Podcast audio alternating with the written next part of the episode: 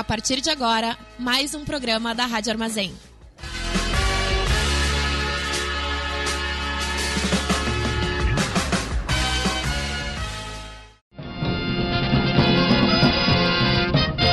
Começa agora o informe semanal da Fundação Tibico Altair de Verdades e Segredos. Muito boa noite para todo mundo ouvindo Rádio Armazém. Tá começando mais um informe semanal da Fundação Tibico Altair. Eu sou Maurício e tô aqui com a Manu. Oi, Manu. gente. Oi. ah, e pra quem não sabe, o informe semanal da Fundação Tibico Altair de Verdades e Segredos é o momento onde a gente senta toda quarta-feira às 9 horas da noite, toda quarta-feira às 10 horas da noite aqui em radioarmazém.net para conversar sobre aí qualquer informação que a gente tem para você essa semana. Alguma informação é necessária para te continuar vivendo a vida. O mundo hoje em dia está cada vez mais complexo. A gente percebeu que os associados da nossa fundação, eles não estavam não estavam assim dando conta da complexidade do mundo. A gente decidiu criar esse espaço aqui pra gente passar para eles as coisas que eles precisam saber sobre o planeta Terra e a vida entre humanos. É a era da, da informação que eles chamam, né? Na rede mundial de computadores. Isso, para quem não sabe, tem muita informação disponível na internet. Se tu for na internet e pesquisar coisas, tu encontra. Então, o que a gente tenta fazer aqui nesse programa é garantir que essa informação disponível na internet chegue até os nossos ouvintes, as pessoas aí que são membros Não da tudo. nossa fundação. Não tudo. Claro que não tudo que tá na internet. Não. Porque tem muita coisa na internet. Que Tem muita coisa na internet que Mas a gente pelo menos reprova. uns 30% a cada programa a gente entrega. Isso, a gente, a gente tenta entregar aí uma média de um artigo da Wikipédia por semana. é. Ou às vezes um pouquinho mais quando a gente lê Reddit, coisa assim. Aí a ideia é a gente que tá aqui lendo as coisas se divertir, e se você que tá nos ouvindo se divertir também, tamo no lucro. Como eu tinha mencionado, né? Toda quarta-feira às 10 horas da noite tem Tibico Altair aqui em radioarmazém.net. Perdão pela canelada de errar o horário antes. Ah, melhor errar o horário do que errar a rádio. É que a gente tá. Esse programa aqui é gravado, beleza? A gente tá, né? Aquela coisa, né? Estamos começando de novo essa temporada agora, a gente sabe pelo menos qual rádio que é. Mas é isso aí, tá? Você entrando ali em radioarmazém.net às 10 horas da noite, tem um programa inédito pra você ouvir, ok? E aí, alguns dias depois, normalmente um ou dois dias depois, sai aí no Spotify. Se você pesquisar por Tibico Altair no Spotify, você encontra. Ou arroba Tibico Altair na- no, no Instagram e no Twitter, tá lá também pra você curtir. Esse negócio de acertar a rádio, errar a rádio, me lembra daquele É. clássico do, do humor brasileiro, do cara que fala, ah, não sei o que lá, que estamos aqui na Band. e, e aí a mulher diz, é rede TV. E ele, o quê? É rede TV. e, pô, ela perdeu a chance, olha, mais do que de ouro, a chance de diamante de dizer, é, errei de TV. Errei de TV. Sério, é tipo, o cara não, podia ter dito isso, isso, né? É aquilo é. Sabe, ela viu uma estrela cadente passando na frente dela e ela não agarrou na cauda, sabe? não se importou. Ah, meu Deus. Se você entrar mais cedo na radioarmazém.net, tem programação de domingo a domingo. Na quarta de noite, se tu chegar aqui por volta das 6 horas, tu ouve Mercearia com Edson K. Às 7 horas tem Tinha Que Ser Mulher.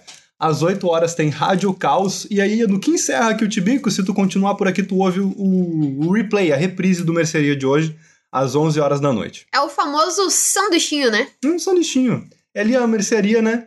Sanduichando a nossa programação. A gente colocando é aí tipo... um começo, meio e fim na, na existência da, da noite aqui na Rádio Armazém. E a gente é tipo a mostarda, assim. A gente é mostarda. Que Não, estraga um pouquinho o sanduíche. isso, a gente é mostarda. Aqu- Aquele negócio que assim, tu morde e tu pensa, putz, não sabia que tinha. Se eu soubesse que tinha, eu tinha É. pedido pra tirar. Talvez, talvez, mas às vezes também que dá, um sabor, uma complexidade no sabor. Nem tudo Isso. pode ser bom, entendeu? Isso, O exatamente. resto do sanduíche fica melhor por causa da mostarda, porque tu pensa, hum, que delicinha de pão, que delicinha de Ih. outros recheios. Por quê? Porque, porque a mostarda tá ali pra lembrar que existe o que é ruim. E mostarda é sempre um. Mostarda é sempre uma surpresa, né? Exato. Às vezes a mostarda é boa. A gente, é que nem o nosso programa aqui. Hoje, por exemplo, a gente vai falar sobre jantar, tá certo? Isso é tu- verdade. Às vezes é ruim, às vezes é bom. É, é verdade, não tem como saber. Às vezes mostarda é bom e. e- E às vezes é ruim. Como saber? Tem alguém que tem aí alguma dica de como saber se uma mostarda é boa ou não? Tendo uma dica sobre como avaliar mostarda, escreve lá pra gente em arroba tibicoaltair. A gente vai ficar ansioso pra saber. Falando em mostarda, a gente vai falar sobre jantar hoje. A gente vai ler o artigo no Wikipedia sobre jantar, a tradução do artigo americano, do artigo estadunidense, anglófono, a tradução do artigo anglófono em inglês da Wikipedia para português via Google Tradutor. Então se preparem que o esforço aqui é bem pequeno. Eu sei, eu já tava temperando o programa. E aí, por que, que a gente tá falando isso? Você jantou já? Você tomou 2 litros de água hoje? Se não tomou, você tem até o final desse programa para tomar, vai. Ô, 500ml, vai? Dá pra tomar, né? É. Até o final desse programa você pode tomar 500ml. Se já passa das 8 horas, se você tá ouvindo o programa em podcast, já passa das 8 horas da noite, tu pode começar a preparar o jantar agora, entendeu? Enquanto prepara, vai tomando uma aguinha. Claro, se... Talvez algum nutricionista diga que esse não é o ideal. Esse é meu contra-argumento. se, tu, se tu sentir que, que se, se já tá pronta a janta, ou se tu vai só esquentar o que sobrou do almoço, vai lá, esquenta lá agora, janta com a gente. Se você já jantou hoje, bom, janta amanhã. Tem vários episódios aí de Tibico Altair pra tu, pra tu ouvir, ou janta com a programação de quinta-feira aí da Rádio Armazém, se você já tiver ouvido todos os episódios de Tibico Altair. Ou não, né? Às vezes tu não quer ouvir os outros de Tibico Altair, tu quer só jantar mesmo. Então pode ficar à vontade pra Mas jantar toma com uma quiser. aguinha. É, toma uma água, janta. E vamos falar agora sobre jantar, tá certo? Famoso dinner. Assim, ó, infelizmente a gente precisa. eh, A Wikipédia aceita colaboradores e aceita colaboração em dinheiro também, mas novamente a gente tem um artigo que é muito mais completo em inglês do que em português, então eu tô lendo a tradução do Google. Pode ser que a tradução tenha os seus problemas, a gente vai descobrindo ao longo dela, tá? O jantar geralmente se refere ao que é, em muitas culturas ocidentais, a maior e mais formal refeição do dia, que alguns ocidentais comem ao meio-dia. Porra. Ah, não, tá, é por causa que é a expressão dinner, tá certo? A gente tá lendo o artigo sobre a expressão dinner. Alguns ocidentais comem a, mais, a maior e mais formal refeição ao meio-dia, mas não todos.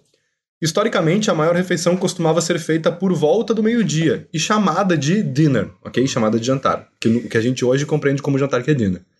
Nas culturas ocidentais, especialmente entre a elite, migrou gradualmente para o final do dia, ao longo dos séculos XVI e XIX. A palavra tem significados diferentes dependendo da cultura e pode significar uma refeição de qualquer tamanho, consumida a qualquer hora do dia. Cara, eu acho que eu tô. nenhuma. Agora tudo faz sentido. Por quê, meu Deus? Porque eu tô. Eu, eu sou, tipo, alguém que, que tá muito mais afinado com o século XVI e XVII. Ah, sim, claro, antes dessa Porque, transformação. porque eu como exatamente o quê? O almoço às sete da noite. Isso, claro, Perfeito, isso. entendeu? Tu vive, ou tu vive Eu, no eu, é que eu, eu, tô, eu tô em outro tempo, essa é a verdade. o, mas olha, isso é interessante. O, a, a, a refeição mais importante do dia, a refeição é um negócio que a gente faz antes da refeição ter um valor nutricional. Só pra avisar pros nutricionistas ouvindo a gente aqui. A gente vai cometer alguns sacrilégios hoje ao longo do programa, tá? Talvez gente- sejam os primeiros. A gente não tem qualquer compromisso É. com, Nossa. com a saúde dos nossos comentários. Não temos compromisso com a saúde nem dos nossos comentários nem dos nossos ouvintes. A gente não vai recomendar pra Definitivamente. você que você faça maluquices, por exemplo, não tomar vacina. Por favor, tome vacina. A gente não é o tipo de responsável que fala essas besteiras e que acha normal falar isso. Então, Mais do que isso, a gente recomenda É. pra você tome a vacina. Na verdade, exato, tome muita faz vacina. tempo, nessa temporada eu acho que eu não disse nenhuma vez ainda. Amanda. Mas se você não tomou a vacina, sabe o que, que tem que fazer, né? Desliga esse, esse programa aqui, não precisa nem ouvir e vai tomar a vacina. É, fecha o programa agora.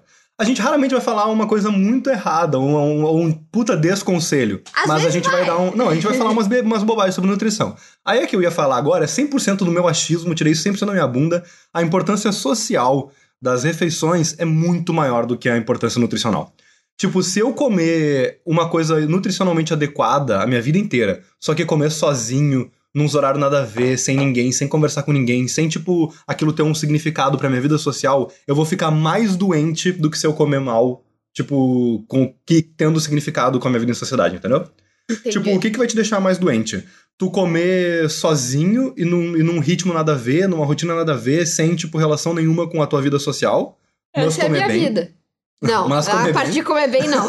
Ou tu comer mal, comer besteira, comer porcaria, mas pelo menos comer socialmente. Tipo, comer se envolvendo com as pessoas, comer, tipo, cozinhando junto, comer sentando na mesa, comer, tipo, com os teus amigos, comer com a tua família e tal. É. Eu acho que é muito mais importante a parte social do que a parte nutricional. Existe alguém aí que, que tá com os dois. Alguém sim, várias pessoas têm É, os dois. porque alguém ficou com o meu, um dos dois que podia escolher desse. Ah, bom, o ideal é que todo mundo tenha os dois, né? Ah, e aí, assim, isso era normalmente. Sempre se fala, né? Tu sabia que eu descobri recentemente essa história do café da manhã ser a refeição mais importante do dia? É campanha de marketing da Kellogg's. Tipo, no começo do século XX, eles tentaram em- embarcar essa e eles conseguiram. Eles tentaram fazer o barro acontecer e, E fizeram. Tipo, tem algum fundamento científico, sabe? Não é uma puta, não é uma mentira, saca? Só que Uhum. assim, a refeição que conclui que o café da manhã é a refeição mais importante do dia foi financiada pelo Instituto Kellogg's de pesquisa, tá ligado? É umas paradas Aham. assim, sabe? Então, tipo, apesar de ter um financiamento, apesar de ter um fundamento científico, a gente. Bah, é um, é um negócio nebuloso. Foi utilizado, sabe? Foi um dos. Foi, foi um uso da ciência pra tentar vender cereal radical. Aham. Então, né? Cereal é uma, cereal é um puta de um- uma construção social. Ah, meu Deus, lá, velho. Não, cereal tipo Kellogg's, tipo bolinha de Nescau, essa, é tipo assim, esses sucrilhos que a gente coloca dentro do leite, isso é uma construção social. Isso não é nem gostoso, não é nem útil, Não, não, é nada, é só não, prático. não, é só não. prático. Falou agora, falou não, não, bobagem. a única vantagem que tem é ser prático. Falou pouco, mas falou merda. Pelo amor de Deus, sucrilhos. Sucrilhos é uma delícia. Sim, é Eu uma tenho delícia cer- porque é puro te- açúcar. Porque tu, porque tu Exatamente, põe eu um tenho- cada achar que é bom. Eu tenho certeza. Não. Porque tu vê O o meu, o tigre meu lá corpo, o meu corpo basquete. reage ao açúcar. Eu como aquele açúcar e eu sinto cada Tu sente um célula do meu corpo basquete. Exatamente, ela dá uma tremidinha e grita, ui, sabe, de felicidade. Talvez todas elas depois ficam meio, meio adoecidas e tal, talvez, mas o, a gente tá falando do momento, e que é uma delícia, sucrilhos é... Nossa senhora, eu lembro que quando eu era criança tinha uns sucrilhos, que era sucrilhos de chocolate tinha pedacinhos de marshmallow no meio. Pelo amor de Deus. Uma criança que toma isso de café da manhã passa o dia inteiro eletrizada, roendo o canto da parede. Ó, o... e falávamos sobre isso porque a gente falava sobre essa transferência aí da refeição mais importante do dia acontecer ao meio-dia e passar a ser no jantar. Isso tem muito a ver com a galera. Tem um meme, né? Existiu por um tempo o meme do. Qual a sua opinião sobre a Revolução Industrial? Esse é um meme bem bom que eu tô. que eu tô. Isso é um meme, sim. Tu ouve direto na internet as pessoas perguntando umas pras outras e perguntando pra influencers. Tipo assim, entra na live e pergunta: ó, qual a tua opinião sobre a Revolução Industrial? Esse é um meme bem associado com o como isso afeta o Grêmio. Eu acho que é da mesma ordem, assim, sabe? O, o jantar, então, é um construto da, da Revolução Industrial, cara. Porque a gente começou a ter rotinas de trabalho muito distantes da nossa casa. O, o- eu acho isso, tá? De novo, 100% instituto, tirei da bunda de, de informação pseudocientífica. A gente começa a precisar, tipo, comer refeições mais rápidas de meio-dia por causa da nossa rotina de trabalho. E aí a gente, tipo, deixa pra comer mais de noite. Mas eu acho isso muito engraçado, essa coisa de almoçar fora de casa, porque como eu vivi a vida, a infância inteira, só fui mudar pra uma cidade maior depois de grande já, essa ideia, tipo, pra mim parece muito absurdo não voltar pra casa pra almoçar, não voltar do trabalho, porque qualquer lugar que tu trabalha na cidade é muito perto de casa. Sim, então é muito fácil de voltar pra almoçar. Nossa, por exemplo, trabalhando na UFSM, morando no centro de Santa Maria, tu leva o intervalo inteiro no ônibus. Talvez nem chegue no centro, que dirá almoçar e voltar. Olha só, a Wikipédia em português aqui fala sobre como com a queda, com, com o desuso, né, a queda, a, a queda do, do hábito de ceiar, o jantar acabou por ser, pelo menos no mundo ocidental, a última refeição de muitas pessoas antes de se irem deitar. Aí a ceia, de acordo com a mesma Wikipédia, diz o seguinte: a ceia é uma refeição leve, feita no fim da noite, antes de dormir e depois do jantar. É um tipo de refeição que entrou em desuso e hoje em dia são relativamente poucas as pessoas que realmente ceiam, ou seja, efetuam a ceia. Como regionalismo, ceia pode também referir-se ao pão que se distribui aos trabalhadores como última refeição do dia nos ambientes agrícolas. Tá? Pra a ceia é mim, isso. a, a maior referência que eu tenho de ceia é da Missa do Galo do Machado de Assis. Então, pra mim, a ceia, tipo, parece uma coisa muito errada e libidinosa. tipo, não, tu ceiou, que ridículo. Nossa, meu Deus, ele ceia. Não, é que eles ceiam, eles estão na ceia antes de ir na Missa do Galo. Claro, E aí, pra mim, ceia ficou associado com isso. com, com essa, com essa função. É. Mas assim, ó, a ceia então é um. Isso é uma coisa que a gente não sabe. Quando a gente fala em ceia de Natal, ceia de Ano Novo, normalmente é um- uma puta de uma refeição grotesca, assim, né? É, é. No... Só que não é essa a não ideia. é, não é. A ceia não é. é tipo um lanchinho antes de dormir, porque tu janta cedo, entendeu? É, não. Eu vi alguém comentando sobre isso, que na verdade antigamente a galera acordava no meio da madrugada, Pra fazer uma refeição. comia um pouquinho e ia dormir. Outra coisa que eu acho que tem a ver com o meu estilo de vida. Deixa eu achar essa informação aqui. É, o, é a origem da expressão segundo sono, décimo sono e coisa assim. Eu acho que, no caso, só que Aqui. ao contrário de acordar no meio da madrugada, seria algo mais como acordar no meio da manhã, comer alguma coisa e voltar a dormir. Mas acho que tem a ver um pouco com o meu estilo de vida.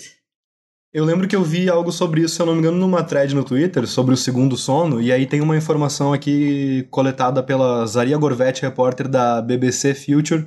O título da matéria é Dois Turnos de Sono, a forma esquecida como nossos antepassados dormiam. E aí ela explica sobre como, tipo assim, o normal era tu dormir logo que tava escurecendo o dia, porque tu não podia mais trabalhar, não tinha muito mais o que fazer. Só que tu tinha o hábito de, uma hora, assim que o teu sono tava vencido, tipo, tu já tinha dormido bastante, tu acordava tipo, lá pela meia-noite, lá pela uma da manhã. E aí tu ficava um pouquinho acordada, tipo, normalmente ceiava, ou ia ao banheiro, ou, tipo, encontrava com as pessoas da tua casa que também estavam, tipo, por acordados naquele momento e faziam alguma coisa juntos. Tipo, um momento de descanso, só que acordado. E aí depois tu ia dormir de novo, quando, tipo, tu cansava, tu, quando tu ficava entediado, tu deitava para dormir de novo. Então era comum ter essa acordada no meio da noite. É daí que vem a expressão segundo sono, que, que aí se distinguia o primeiro sono do segundo sono. E é daí que vem a expressão, putz, eu já tava no vigésimo sono, eu já tava no último sono. Porque existem os vários sonos, entendeu? Hoje em dia é que a gente dorme um sono só, sono monofásico. E um, e um bem capenga na maioria das vezes, Nossa, né? uma porcaria de sono. Vontade que eu tenho de dormir, nem se fala. Ah, e aí em países de língua inglesa, eu tô lendo do, da Wikipédia portuguesa agora. Como a Grã-Bretanha, o Canadá e os Estados Unidos, o jantar é a refeição mais importante da noite, servida no começo da mesma, algo em torno das 6 e 9 da noite. Nossa, eu costumo comer tarde pra caramba. Eu como assim umas 10, 11 horas, normalmente. Horrível. É.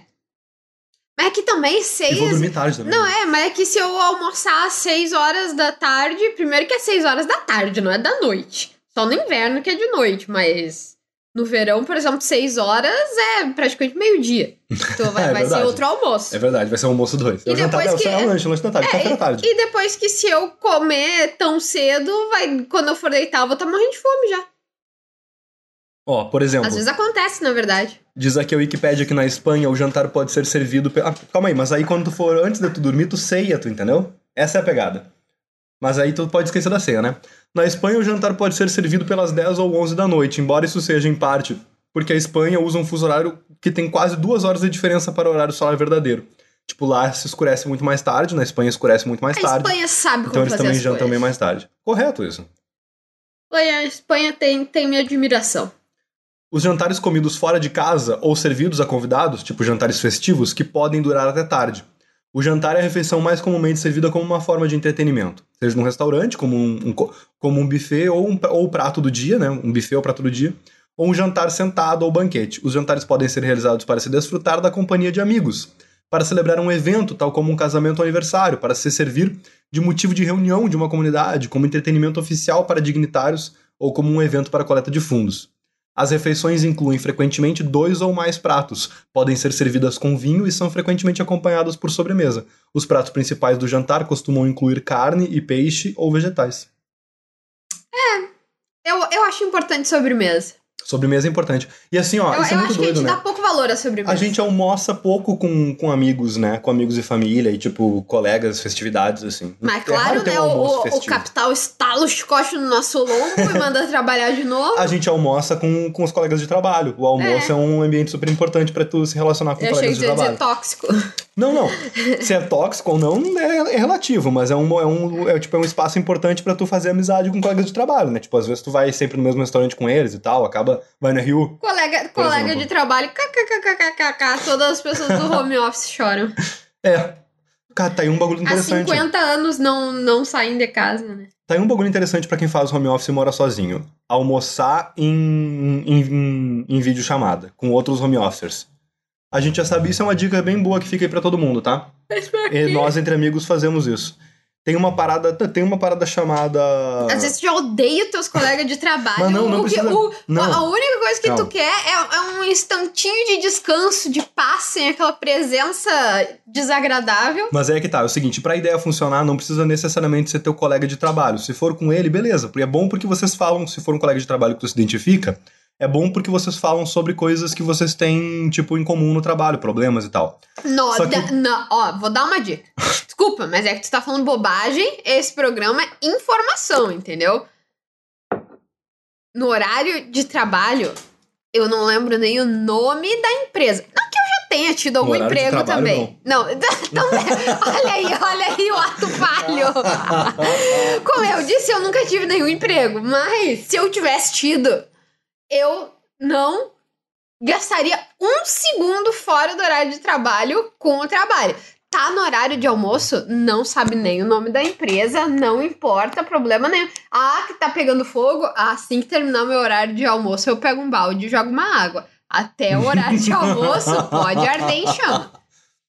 Bom, o importante pra funcionar essa dica que eu vou dar, que ainda não pude dar, é só ser outra pessoa que também trabalha, e que também tem horário pra cumprir e que também faz home office.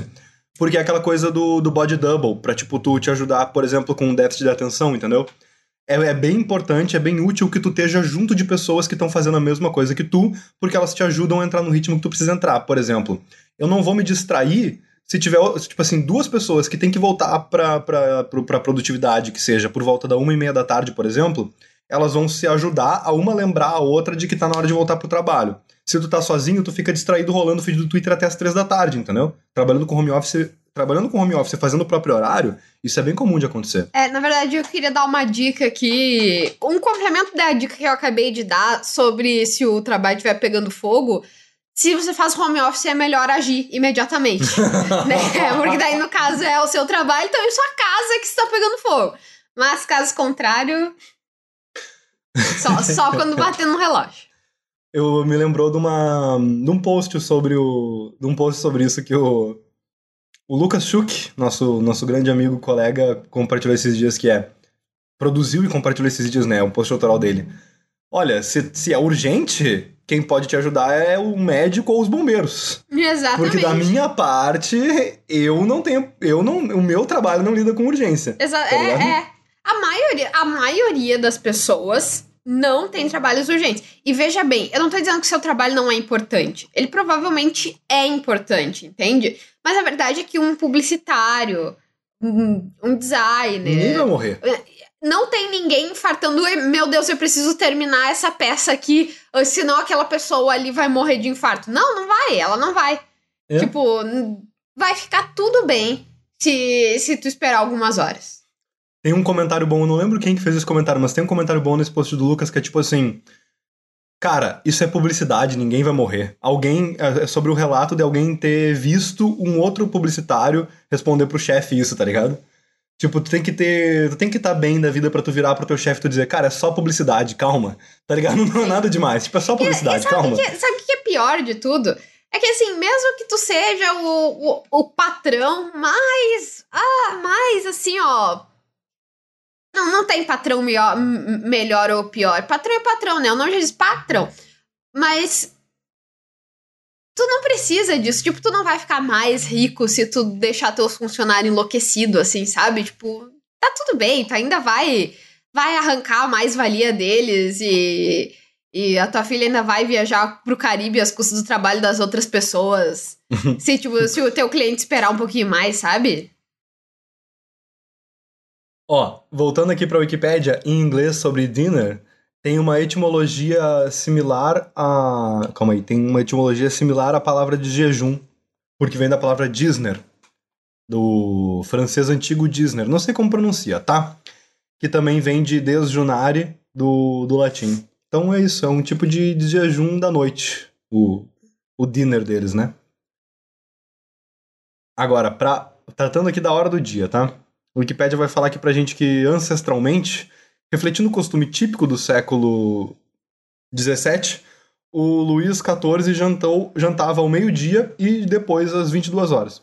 Mas na Europa o jantar começou a mudar no final do dia para o final do dia durante os anos 1700, devido a desenvolvimentos nas práticas de trabalho, iluminação, situação financeira e mudanças culturais. A iluminação é um ponto bom. É, Que a gente passou a ter luz, né, cara?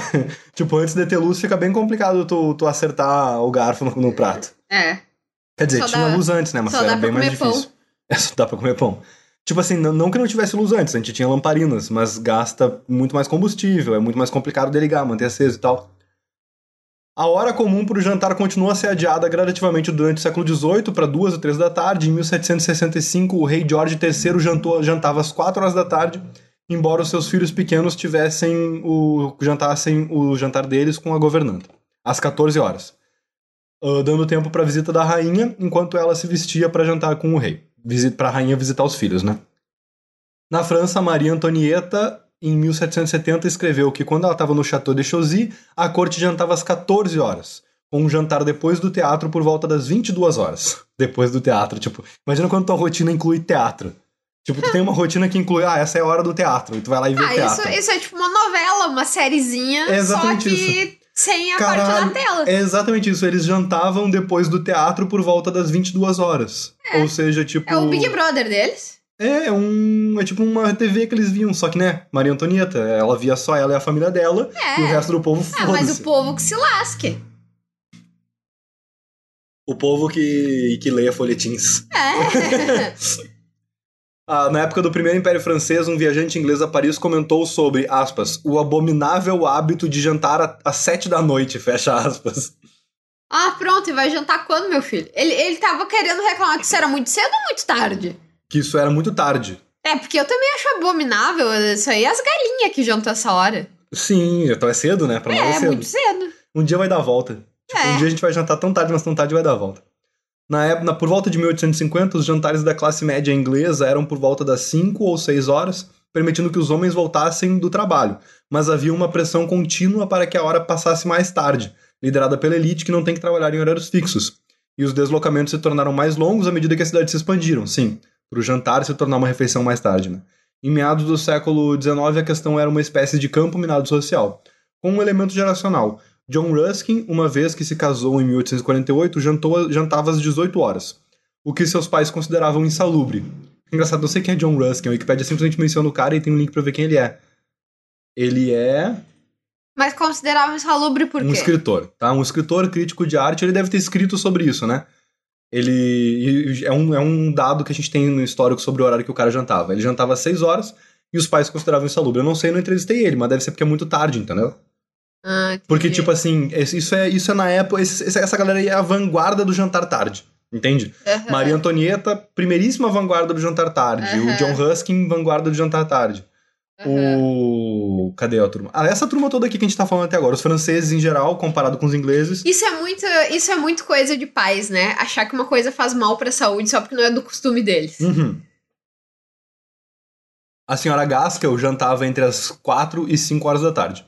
O fictício Mr. Putter, um londrino de classe média em 1888-89, jantava às 5 horas da tarde e foi convidado pelo seu filho para jantar às 8. Mas, abre aspas, eu disse que não fingimos ser pessoas da moda e gostaria que o jantar fosse mais cedo, fecha aspas. Tá. Então, Ai, ó. olha, ele é hipster. O Mr. Putter, ok? Que é um personagem do The Diary of a Nobody, um romance de quadrinhos inglês escrito pelos irmãos George e Whedon Grosswich, certo? Que data de 1892, certo? Ele achava jantar 8 da tarde muito modismo. Ele queria jantar mais cedo, entendeu? Então ali por volta do É, final dos café da 1800... Tarde, né? É. Ali por volta do final de 1800, o jantar já tava na hora que a gente conhece hoje, que é por volta das 8 horas, provavelmente. Já era moda, tipo, já, era, já tava essa coisa de jantar à noite. É, mas eu entendo também que se a pessoa não toma café da tarde, jantar, jantar tarde é um sacrilégio. É, tem que depender da tua refeição, né? E, e uma coisa que eu, que eu fico chocada às vezes, quando a pessoa me diz, ai, vamos tomar um café da tarde, e é café. Sim, café da tarde, pra mim tem que ter no mínimo ter uma Eu- cuca. Não, No mínimo uma um, cuca. um pão, umas bolachas, um leite. Tem que ter, tem que ter. Se puder, ter um pão, um presunto, queijo. Presunto não como. Mas se É. puder ter um pão, um, um queijo, um ovo, uma cuca, tá Não, ligado? ovo, um ovo, leite. ovo eu já acho talvez um pouco demais, mas umas chimiazinhas, umas uma co- chimia, Pô, al- al- alguma coisinha, mas é- aí assim é, é, é um café e uma bolacha. Uma bolacha. Pra quem nos ouve aí acima Quando do... eu quero dizer uma bolacha, eu quero dizer uma bolacha mesmo, não quero dizer umas bolachas. É tipo uma unidade de bolacha. Pra quem nos ouve aí do, do Trópico de Capricórnio pra cima, nossos ouvintes que não são do Cone Sul, cuca é um prato típico de. que é um, é um, é um bolo de fruta. É um bolo de fruta com açúcar em cima. É um pão, né? É um pão. Porque é de cookie. Beleza. Sim, tá, mas qual que é a diferença entre pão e bolo, pô? Larga aí pra mim. Não sei, é porque cuca é uma palavra de- derivada Não, tá. de cookie.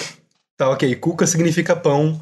Cuca é uma palavra que tem origem etimológica no, no pão em alemão. É. Só que na- no fim das contas é um bolo. Ninguém vai comer aquilo como quem come um pão, tá? Com todo respeito aí a galera que acha alemão bonito, tá? Não somos de... Estamos falando aqui de culinária alemã, mas não- o negócio é gostoso, mas a cultura tem, tem, tem seus altos e baixos. É, é, é. Ainda mais, tipo, em 2022, no Brasil, assim, ó. É, tem seus altos e baixos. E, mas tem os baixos. E os baixos são lá embaixo. Então, cuca é basicamente um, um bolo, uma massa de bolo meio, meio diferente que tem, Tem pedaço de fruta farofa no em meio. cima. Tem pedaço de fruta no meio e uma farofa doce em cima. É, isso. Essa é a cuca, tá? E o, a gente falou também da chimia. Chimia é uma geleia. Uma geleia. É. Geleia, geleia, geleia, tá? É que geleia parece mais metido, né? Geleia parece metido pra gente, geleia é estranho. Tipo, ge- geleia é algo que alguém comeria no Leblon. É, ge... Perfeitamente isso. Geleia é o que a gente come no Leblon. Enquanto chimia a gente come ele na quarta colônia. Tá?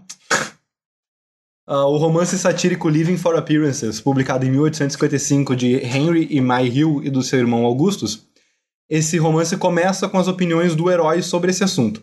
O herói do romance janta às 7 horas, e muitas vezes ele se queixa desse aspas, costume repugnante que o comerciante tem de jantar cedo, digamos às duas da tarde. A hora real para esse personagem é 8 horas da noite. Mas ele não aspira a isso. Ele diz às pessoas, aspas, diga-me quando você jantar, diga-me quando você janta e eu lhe direi que- o que você é, fecha aspas. Ele, ele julgava as pessoas por jantarem cedo ou tarde, tá? Ah, vá! Mas assim, ó, dá pra ver bem essa tendência, porque isso aqui é um romance satírico, deve ser um negócio meio hipster da época, tá ligado? Lá, lá Então- vem, lá, é, é, é, lá vem, É. lá, lá vem, lá vem o fiscal de almoço. É o cara lá por 1855 dizendo que acha estranho jantar cedo e que o certo é jantar tarde, tá? É isso que ele tá querendo dizer. Ele tá, tipo, querendo valorar aí o lugar que tu janta, tá? Ai, ai. Em muitos usos modernos, o termo dinner, jantar, refere-se à refeição da noite, que agora é tipicamente a maior refeição do dia na maioria das culturas ocidentais. Quando este significado é usado, as refeições anteriores são geralmente referidas como café da manhã, almoço e talvez um chá, ou café da tarde, como a gente falou agora há pouco. Ceia agora é um termo alternativo para jantar, mas originalmente era sempre uma refeição secundária posterior, depois de um jantar mais cedo. A divisão entre os diferentes significados de jantar não é definida com base na geografia ou na classe socioeconômica. O termo para refeição do meio-dia é mais comumente usado por pessoas da classe trabalhadora, especialmente nas Midlands inglesas, o termo, né, o termo dinner. A expressão dinner é mais usada para se referir à refeição do meio-dia nas Midlands inglesas, no norte da Inglaterra e no cinturão central da Escócia. Mesmo em sistemas em que o jantar é a refeição geralmente consumida no final do dia, um jantar individual ainda pode se referir a uma refeição principal ou mais sofisticada a qualquer hora do dia, como um Ai, banquete. porque inglês é mais fácil. É, inglês é fácil pra caralho. Os caras não sabem caras têm nem se eles 12 querem almoçar ou se querem jantar. Os caras Ah. têm umas 12 palavras diferentes pra jantar, E tá? tem umas duas palavras diferentes pra jantar, e ainda ele diz que quer jantar e tu não sabe se é de dia ou se é de noite. É, o cara fala, let's have dinner. E tu anota na tua agenda, beleza? De noite, tal dia. Aí o cara. É. Não, tu "Ah, reserva não, não. o dia todo, É que eu sou, vai do, saber. eu sou do cinturão do central da Escócia. E eu, porra, então ele tava querendo comer comigo de, de manhã e eu não sabia. Sem falar que os malucos comem feijão no café da manhã, né? Já tá no erro. É, já, já começa tudo bagunçado, né? Os caras não. Não, também não sei se quero julgar isso. Porque comer feijão no café da manhã parece ser bem legal, na real. É. Eu comeria um baita, um feijão, uma feijoadona no café da manhã, rolaria Ah, eu, tranquilo. eu não, feijoadona é uma palavra forte, mas um, um caldinho de feijão assim, com um pãozinho, Ai, ai. bah, eu comia. Uma pesquisa da Jacobs Creek, um enólogo australiano, ele descobriu que o horário médio do jantar no Reino Unido é às 7 horas e 47 minutos. Bom horário. Se eu fosse uma pessoa de família, assim, sabe? Eu acho cedo. Eu acho, eu acho que eu. Não, mas imagina que tu tem crianças, criança, que tu tem tem rotina, que tu tem emprego, isso. direito trabalhista, acesso universal à saúde. Saúde mental em dia. É, eu acho que. Eu acho que talvez eu fizesse isso também, Um né? jantar às 7h47. É. É, não, eu também acho que sim. Só que assim, isso é bem um jantar de quem toma, por exemplo, café da manhã, que é outra coisa. É, eu tomo às quatro da tarde, sei lá. é outro bagulho que eu tô meio fora, assim. Eu não tô fazendo isso muito. Agora aqui, ó, sobre festas. A Wikipédia vai falar sobre festas, tá? Um jantar é uma reunião social em que as pessoas se reúnem pra jantar. Ui, como é que tá isso? Sério, como é que é isso aqui em português? Ah, me desculpa, me desculpa por essa zoeira, essa vozinha. Em, em inglês tá assim, ó, a dinner party, tá? Ou seja, uma festa de jantar, que o, que o Google traduziu como só jantar, porque a gente fala só jantar, né? Tipo, a gente fala É, um assim, ah, eu vou num jantar. A gente fala, a gente chama, a gente traduz dinner party por jantar mesmo. É uma. É um is a social gathering at which people congregate to eat dinner. Tá, é. Uma festa de jantar, um, um dinner party. As pessoas se unem pra jantar. Faz sentido. No, no- em inglês já tá claro, em português também não precisava desse, desse, desse, dessa frase, mas vamos lá. Os jantares existem em um espectro, desde uma refeição básica até um jantar de estado. Qual que artigo é isso em inglês, cara? State É. dinner, cara. É um uma, banquete de uma estado. ocasião boa pro presidente vomitar, né? É uma ocasião boa pra Você gente não votar. entendeu do que a gente tá falando, deveria ouvir o nosso último programa. No Noia, no nosso último programa, nós falamos sobre um caso em que alguém vomitou num banquete de, de Estado. Um presidente, em qual foi? Hum. Diz aqui a Wikipédia que um banquete de Estado é um banquete oficial oferecido pelo chefe de Estado em sua residência oficial para outro chefe de Estado, ou às vezes chefe de governo e seus convidados. Geralmente é parte de uma visita de Estado ou conferência diplomática, realizada para celebrar os laços diplomáticos entre o país anfitrião e o país convidado. Dependendo da hora do dia, pode ser chamado de jantar de Estado ou almoço de Estado. O tamanho varia, mas o número de clientes pode chegar a centenas. Que viagem, né? Impressionante. É um jantar. É um jantar, só que tipo assim, ó.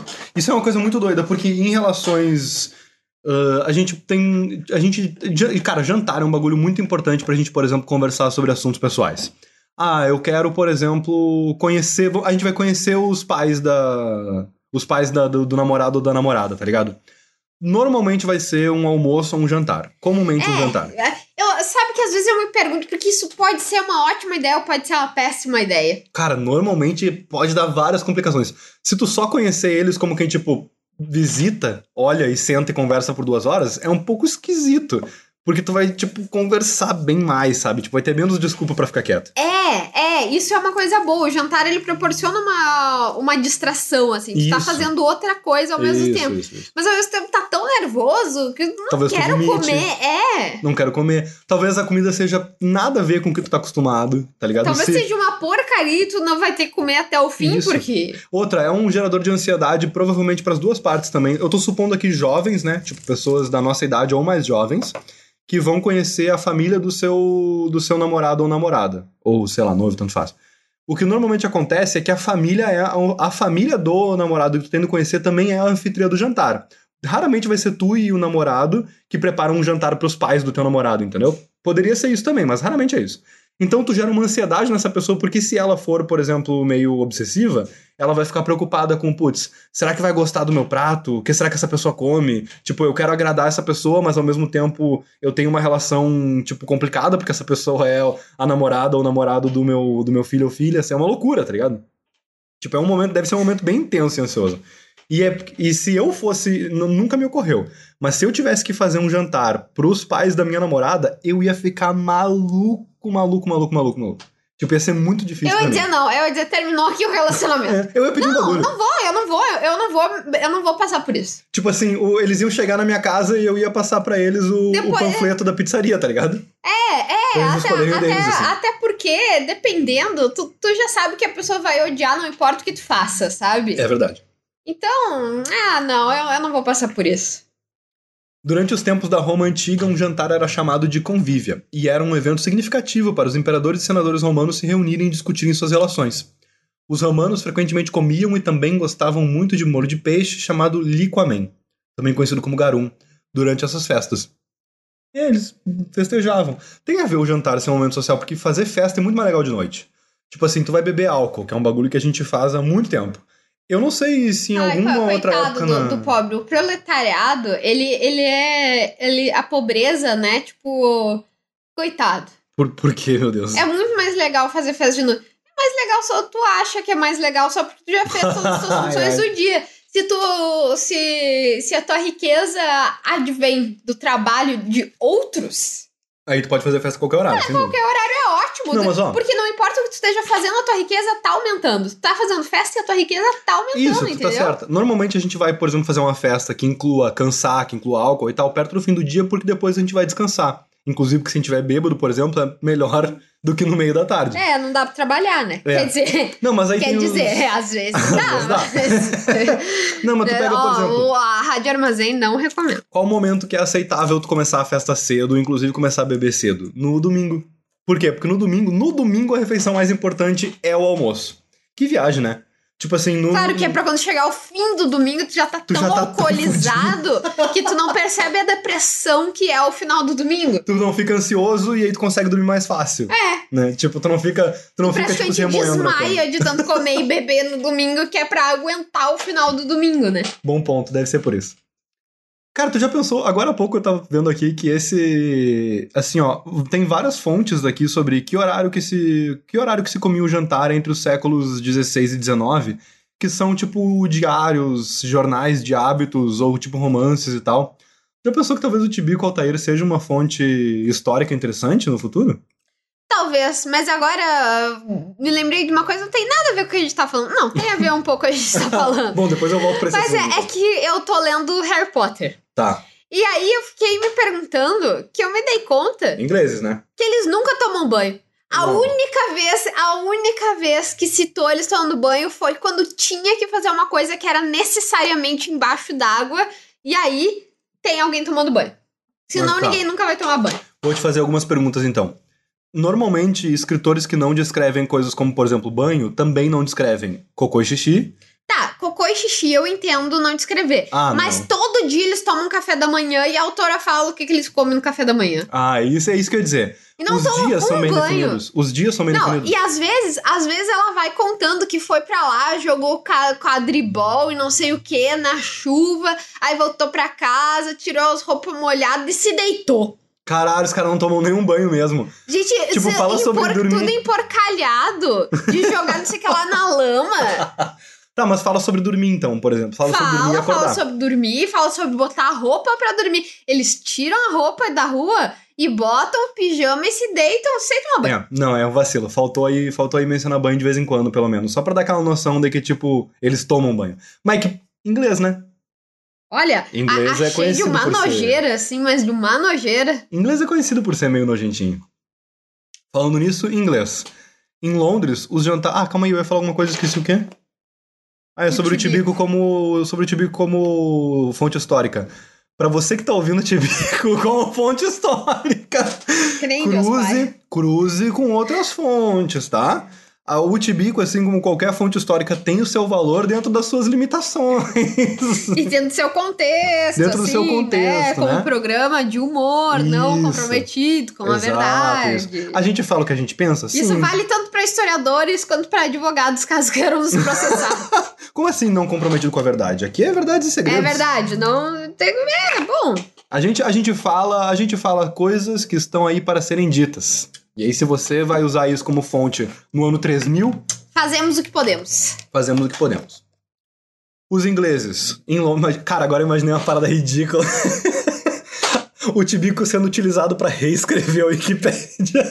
Meu. Porque, tipo assim, a gente. A Wikipédia se perdeu e não tem nenhum outro registro dela em nenhum outro lugar. Só a gente lendo ela, tá ligado? É, Esse e o a gente já tá lendo dela. quase toda ela, né? Deve É. faltar aí um. A gente já leu uns 50 e poucos. Não, a gente já leu uns quase 100, quase 100 Tibicos, eu acho. É, olha aí, já é mais da metade do que tem no Wikipedia, eu acho. Não lembro quantos a gente deu, mas foram muitos. Ah, em Londres, os jantares eram ocasiões formais que incluíam convites impressos e RSVP formais. Tu sabe o que que significa RSVP? Não sei. Eu não sabia o que significava e normalmente isso tem pra tu quando tu vai fazer, por exemplo, uma, um e-mail mala direta ou até quando tu vai mandar um, um memorando, uma coisa assim, tu pode pedir um RSVP. Ah, Tipo, tu- responder s'il vous plaît. É isso aí, é exatamente Aham. isso. Tá, tu sabia então que é. ah, tá. É, é porque quando tu leu o RSVP, eu não sabia o que que é, mas daí quando eu olhei na tela agora e vi o que que era, daí é... É, é pra tu falar sobre a tua, para tu falar sobre a tua disponibilidade, se tu vai ou se tu não vai, tipo, confirmar a presença. Se tu convida alguém pra um bagulho e tu escreve RSVP, a pessoa, tipo assim, Mas se ela, ninguém lê RSVP. como é que as pessoas leem Re- re- responder se plá? Ah, tanto faz, mas o que eu quero dizer é o seguinte, tipo assim, é meio que é, um, é uma palavra mágica pra tu obrigar a pessoa a falar se ela vai ou não, tá ligado? Tipo, é uma parada que, que tu olha só. E aí? RSVP? Entende? É, vai ou não? Vai ou não? E aí, vai rolar ou não vai rolar? A comida servida nessas festas variou de grandes exibições de comida extravagantes e vários pratos de refeição a pratos mais simples e serviço de alimentação. Serviço de alimentação é um buffet. As atividades às vezes incluíam canto e recitação de poesia, entre outros. É E isso aí, tá? isso aí eu sou meio contra. Canto e É poesia, festa, é assim, acho que tem que acabar. Não, Não, pô, eu- brincadeira. Mas, por exemplo, se eu, tô, se eu tô num lugar e daí tem. Ai, se tem uma coisa Um nessa é vida legal. assim, ó, que me dói na alma. Me dói, dói, dói. Tô comendo em um lugar. Só falar essa palavra já, já acho meio assim ruim. Música ao vivo. tu tá ligado que, tipo assim, Ah! antes de inventarem o, o. Sei lá qual foi o primeiro gravador da história, o. O gramofone. Antes de inventarem o gramofone, não tinha como tu ouvir música que não fosse ao vivo. Não, mas música ao vivo é ótima. Enquanto eu tô comendo aqui é péssima. Eu só quero comer. Eu não quero alguém cantando do meu lado e aí a pessoa espera que eu aplauda ela, espera que eu interaja com ela. Ou então eu tô tentando conversar com outra pessoa e aí tem uma música falando por cima de mim, entendeu? Isso. Ui, eu odeio, eu odeio comer em lugar que tem música muito alta. Não preciso nem ser ao vivo, só ter a música muito alta. É tipo, meu Deus, eu não odeio as pessoas com quem eu tô jantando. Eu quero falar com elas. Perfeito, exatamente. A não E ser aí- que tu odeie elas, aí tu não quer É, mas de forma geral eu não odeio as pessoas com quem eu janto. Normalmente eu gosto bastante delas. Normalmente se eu odeio a pessoa, eu invento alguma desculpa pra não jantar com ela. Cara, é que às vezes tem muita gente que vai em jantares, por exemplo, em restaurantes que tem música ao vivo, vai nesses jantares só pra ficar bêbado. Tem muita gente que, tipo assim. Mas se eu quero ficar problemas- bêbado, eu não vou jantar. Olha aí, mais dicas Não, de vou te dar saúde. te dar É que, por exemplo, assim, ó, eu, eu não suporto a pessoa com quem eu tô saindo, certo? Mas então não saio eu- com ela. Mas é que tem gente que tem probleminha mental, tem gente que tem, tipo, probleminha emocional, tem gente que depende de álcool pra interagir socialmente. Então tem. Assim, ó, se você prefere um lugar que tenha música pra, pra um encontro, se tipo assim, tu vai num encontro e tu prefere um lugar que tenha música alta, meu, repensa se tu tá realmente afim de ir nesse encontro, tá ligado? E se e faça um favor de se poupa a si mesmo e não vai. Se tu, se tu insiste que seja um lugar com música alta, se pra ti música alta é muito mais legal, Mas mau aí, sinal. e aí, quando a música alta vem da boca de uma pessoa, Pior ainda. das mãos que estão tocando um instrumento e os olhos dela parece que ficam em direção justamente à minha mesa e eu não tô nem um pouco afim de interagir com aquela pessoa, meu Deus, aquilo ali é um trauma pra todo mundo que tá envolvido, sabe? Com aquela pessoa que tá tocando, tu diz. É a pessoa que tá tocando, é- ela tá esperando alguma coisa de mim que eu não posso dar. Não posso, não posso dar. E aí todo mundo ali vai sair machucado, entendeu? Não dá, não dá. Música, música ao vivo em lugar que as pessoas estão comendo é uma sacanagem com o artista. Isso, isso de fato. Porque o artista que tá tocando música viva ali, o pessoal comendo, ele fica muitas vezes. Ele normalmente não tá ganhando bem o suficiente. É, não tá, não tá. É. E o, mas assim, todo o nosso respeito a quem toca música também nos, nos restaurantes, né? É, tipo mas assim- se toca assim num barzinho que o rolê é beber, por exemplo. Isso é bem legal. Tá, até tudo bem. Mas às vezes eu, eu quero me empanturrar de pizza, entendeu? Eu não Às vezes- quero, eu não quero alguém cantando como nossos pais. não tem, não tem, não, isso não cabe aqui. Eu não quero ficar emocionada. Cara, às vezes tem e lugar. quando eu tô tendo uma, um, um derrame porque comi demais pizza, entendeu? Eu não quero chorar e as lágrimas se misturarem com a gordura nos meus lábios, tá é, ligado? não, não. Aí a Wikipédia encerra aqui o artigo falando sobre jantares formais. Um jantar formal tem vários requisitos. Primeiro, exige que os participantes usem um traje de noite. O que que é um traje de noite aqui pra Wikipédia? É um. Um tuxedo. É um vestido com estrelas. Não, é an evening, uh, an evening attire. Um traje de, de noturno, um traje noturno, que é diferente. Ah, roupa chique, né, gente? Uma roupa chique. É tipo aqueles. Esse tempo tava assistindo um vídeo e aí era alguma coisa sobre um restaurante que não deixava depois das seis da tarde, as pessoas não podiam entrar de chinelo. Que absurdo. eu não sei Mas eu fico me perguntando, tipo, se tu entra às 5h59 de chinelo. daí depois tu faz o quê? Pega o chinelo e, E, joga ó, fora não, quando tá lá isso- dentro já, porque. Isso tem a ver também com o nosso programa anterior, sobre o escândalo do terno bege do Obama. Não, não sabe qual é o escândalo do terno bege do Obama, vai lá ouvir o nosso programa anterior. Aí vai usar um traje noturno, um traje chique, um smoking, gravata, preta ou branca. Eh, toda a comida é servida na cozinha, tá? O que, que isso significa? Significa que não tem um buffet no jantar formal. Não tem travessas. Não tem travessas, isso. Ah, nem pratos, nem utensílios são colocados na mesa. Todo o serviço e a limpeza da mesa são realizados por mordomos e outros funcionários de serviço. Vários pratos são servidos e, finalmente, há uma ordem de serviço e protocolos de assentos. Ah, isso é uma coisa que eu acho muito sensacional. Essa ideia, essas ideias de que, tipo assim, Tu senta, primeiro vem a entrada. Eu nunca tive, eu nunca tive nenhuma experiência desse tipo na minha vida.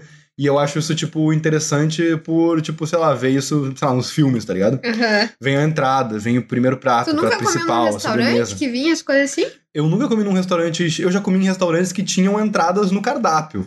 E que aí eu poderia, se eu quisesse, fazer o pedido completo. Tipo assim, ah, a entrada tal, o prato tal, o prato. Não, mas, nesse, nessa, mas nessa situação eu comi só um prato. Entende? Pô, teu, teu A única cachê, vez na minha teu vida. cachê aqui da Rádio Armazém tá pagando bem. Eu contei que tu tá sendo paga? Eu já disse que ganho milhões por temporada. O. E, e, e essa coisa também de quem senta do lugar de do lado de quem, entendeu? Tipo assim, ah, a primeira dama senta à direita do presidente, todas essas funçãozinhas assim, entendeu? Tendo aqui os estereótipos de gênero confirmados por um programa de rádio alegadamente progressista, que eu acabei, que eu acabei de falar. No caso, o primeiro damo. Como é que é o nome do, do marido do, do marido da, da, da presidenta? Porra, bo- boa pergunta. Pô, depende da presidenta, né? Cada uma tem um diferente. Não, tu entendeu, pô. Então, é que, é que a gente vê É o- que é uma o- coisa é muito ridícula quando ela não tem o seu equivalente Em no outro gênero, dito oposto. Perfeito. Tipo, primeira dama. Não, primeira dama não é nada. Ora, tu é casado com uma pessoa que foi eleita pra um cargo e tudo não é nada. Não, tu é a primeira dama, tu vai não estar. é nada. Isso não é nada. Não, às vezes tu vai ter um lugar de, tipo assim, tipo, o- tipo a princesa Diana, tá ligado? Tu vai ter um lugar de relações públicas. E isso não é de se. Pô, tu- não, desculpa, mas tu não é nada. Nossa, cara, a gente vai ter que deixar essa discussão Tu, pro tu próximo não é programa. nada e nem um centavo do dinheiro público deveria ser Não, isso eu gasto concordo contigo. contigo ou Ok, pra não, não. coisas que tu decida. Isso eu concordo contigo. No rigor da lei, tu não é nada. Nenhum centavo do dinheiro público deveria ser gasto contigo, nem pra primeira dama, aí no caso aqui eu fui conferir a informação, é o primeiro cavalheiro, certo? Eles não têm nenhum, nenhum cargo, nem nada do tipo.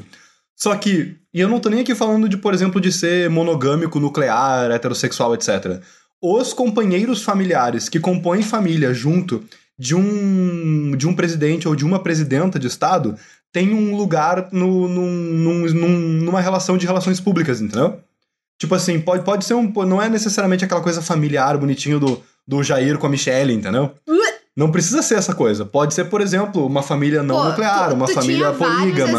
Uma de- família tipo. É que o Jair e a Michelle tinha- é o tu exemplo que eu tinha- tenho agora, que é do É, meu país, é- né? não, mas é que tu tinha vários exemplos de presidentes e suas primeiras damas e tal. Ah, sim, o Bill, o Bill Clinton e a Hillary Clinton. Um puta exemplo, bom pra caramba. E aí tu foi dizer ju- justamente um dos casal assim, ó, mais sem química, mais não não querido das relações públicas. Como é que era o nome da, da esposa do Lula durante o Marisa? governo dele? A Marisa, isso. Pô, bom, então vai lá, o Lula e a Marisa, tá? Exatamente. Quando o Lula foi encontrar o pessoal do Rebeldes, a Marisa foi junto.